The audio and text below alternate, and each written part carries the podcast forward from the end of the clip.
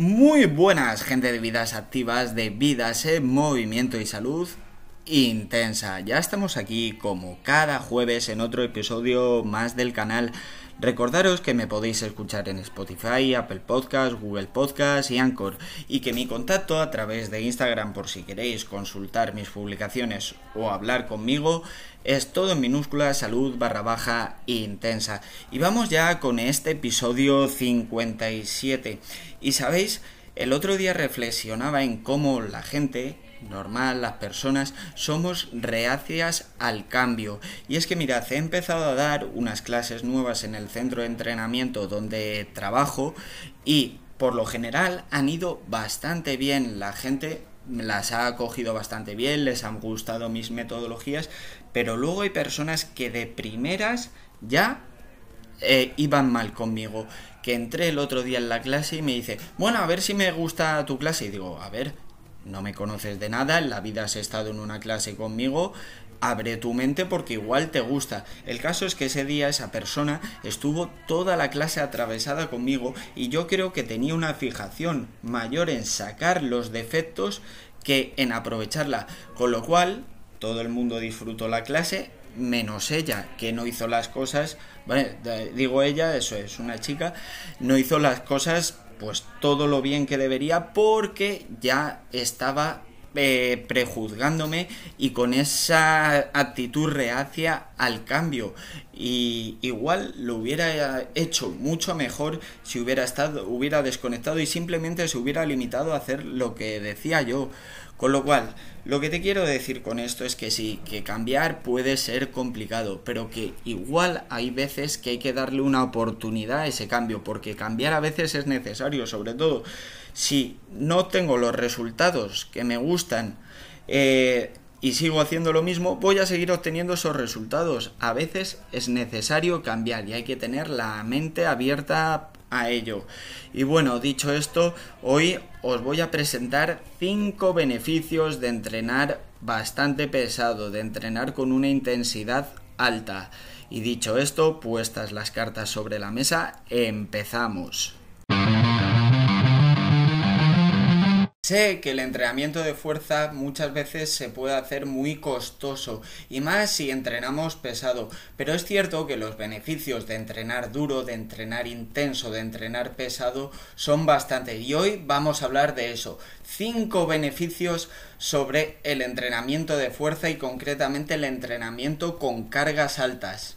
Bueno, vamos a matizar qué es entrenar con carga alta o lo que entendemos por carga alta, porque ya hice un episodio de hablando de los componentes de la carga y los dos principales eran volumen e intensidad. Cuando decimos que metemos mucha carga, generalmente nos referimos a que metemos mucho peso a la intensidad y hablamos de carga, que quizá no sea del todo correcto, deberíamos hablar de intensidad, pero cuando decimos carga alta, por lo general nos solemos referir al peso.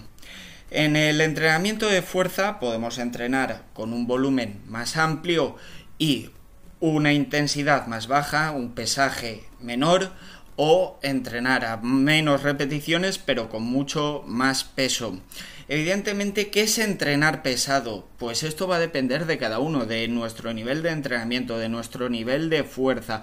Pero entrenar pesado por lo general implica una intensidad muy alta y un volumen muy bajo de repeticiones, que oscilarán entre 5 y 7 repeticiones, más o menos según señala la evidencia, en torno a las 5 estaría correcto. Pero siempre para entrenar en esa intensidad óptima, ya os hablé del concepto de RIR, repeticiones en recámara, son las repeticiones que me dejo de ver. Es decir, si entreno un 3x5, tres series de 5 repeticiones con un RIR 3, quiere decir que en cada serie estoy realizando 5 repeticiones, pero que podría hacer 8, que me dejo 3 de margen antes del fallo. Y esto es muy importante mantener un RIR 2-3 porque es lo que nos va a acercar a la intensidad óptima de, de esfuerzo que nos va a hacer progresar, ganar masa muscular y mejorar nuestros niveles de fuerza. Y en definitiva progresar porque ese es el objetivo de entrenar el, que haya una progresión tanto funcional como de fuerza y, y estética por supuesto. Y bueno, no me enrollo más con esto y vamos a ver los beneficios que yo creo que algunos son bastante, bastante evidentes, pero eh, otros no lo tanto, no, no lo son tanto. Eh, empezaríamos, pues a ver, con el primer beneficio. Si aumenta mi nivel de fuerza, si trabajo pesado, si trabajo que me con una intensidad muy alta, la fuerza máxima va a aumentar. ¿Y qué ocurre al aumentar nuestra fuerza máxima? Que va a aumentar toda nuestra fuerza en general. Mm, soy más específico. Si yo levanto 5 repeticiones con 100 kilos, lógicamente voy a progresar y puedo llegar a 110. En esa fuerza máxima de 5 repeticiones estoy mejorando, pero también va a implicar que mejore mi fuerza submáxima. Es decir, si levanto 110 con a 5 repeticiones, pues van a mejorar como levanto 12 con 70. Creo que eso es bastante lógico y, y consecuencia de entrenar la fuerza.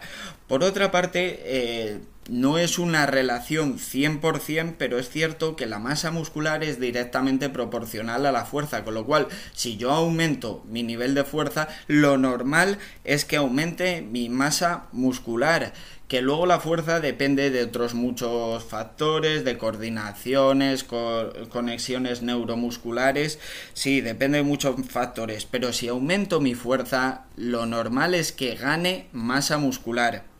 El segundo beneficio bailado con el primero, y es que si yo aumento mi masa muscular, mi gasto calórico fuera del entrenamiento o cuando estoy descansando o cuando estoy viendo el partido de fútbol con los amigos va a ser mayor porque si yo tengo más masa muscular el tiempo que no estoy activo entrenando o que estoy descansando el músculo va a hacer que se consuma más energía, porque las células musculares consumen energía, los adipocitos, las células grasas, no. Por eso siempre más músculo es garantía para en un futuro o una futura pérdida de peso podamos conseguir más fácil ese déficit calórico. El tercer punto que tengo es muy, muy útil. Y es evidente, pero no lo, no lo solemos entender. Y es que si la carga, vamos a pensar en dos componentes de la carga, el volumen y la intensidad.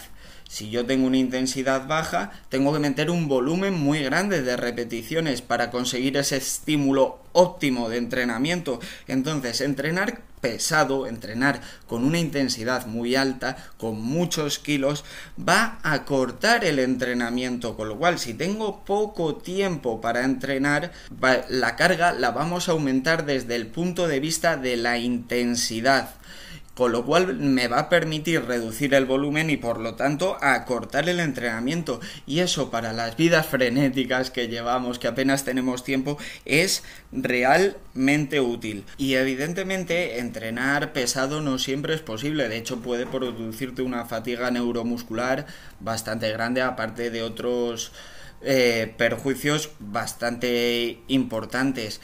Es cierto que la intensidad, el volumen, los componentes de la carga van a ir variando según en la fase en la que nos encontremos y cuál sea nuestro objetivo, pero hay que intentar entrenar por lo menos durante alguna de las fases entrenar muy muy pesado.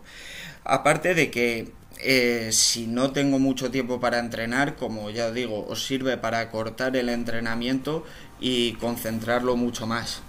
Otro de los beneficios, y este seguro que mucha gente lo pone en discusión, aunque yo me baso en mi experiencia y en lo que llevo viviendo años, eh, sería este, este cuarto punto que es el aumento de la confianza, porque cuando yo entreno muy pesado, generando mucha tensión mecánica, estoy sometiendo al organismo a un estrés muy grande. O sea, el meter una carga externa muy pesada va a someter al cuerpo un estrés muy grande, con lo cual al vencer esa resistencia va a aumentar la confianza en uno mismo. Y aparte la imagen de uno mismo, la autoimagen que tenemos de nosotros mismos va a mejorar porque a quien no le gusta verse fuerte o sentirse fuerte, te hace sentir realizado, con lo cual el entrenar muy pesado, el progresar en las cargas también, siempre siguiendo el principio de sobrecarga progresiva en el entrenamiento, pues el ir aumentando esos pesos y cargar, meter pesos que no imaginaba que fuera a ser capaz, hace que tu autoimagen mejore muchísimo. Y bueno, dicho esto, vamos con el último punto de el último beneficio de entrenar pesado. Y es que en el futuro normalmente con la edad se van teniendo problemas óseos y en las articulaciones.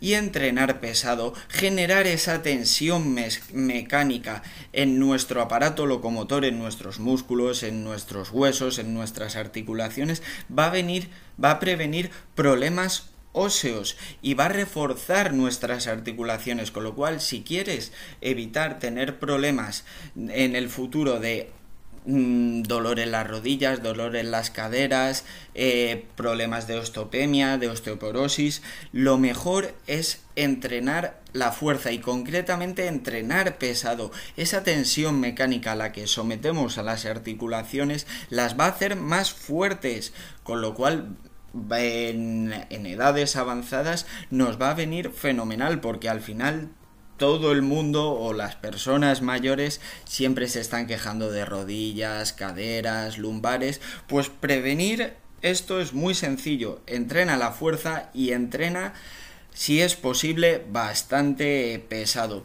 Y bueno, estos son los cinco beneficios que os propongo hoy o que os comento hoy. Sé que hay mogollón de beneficios que no he dicho.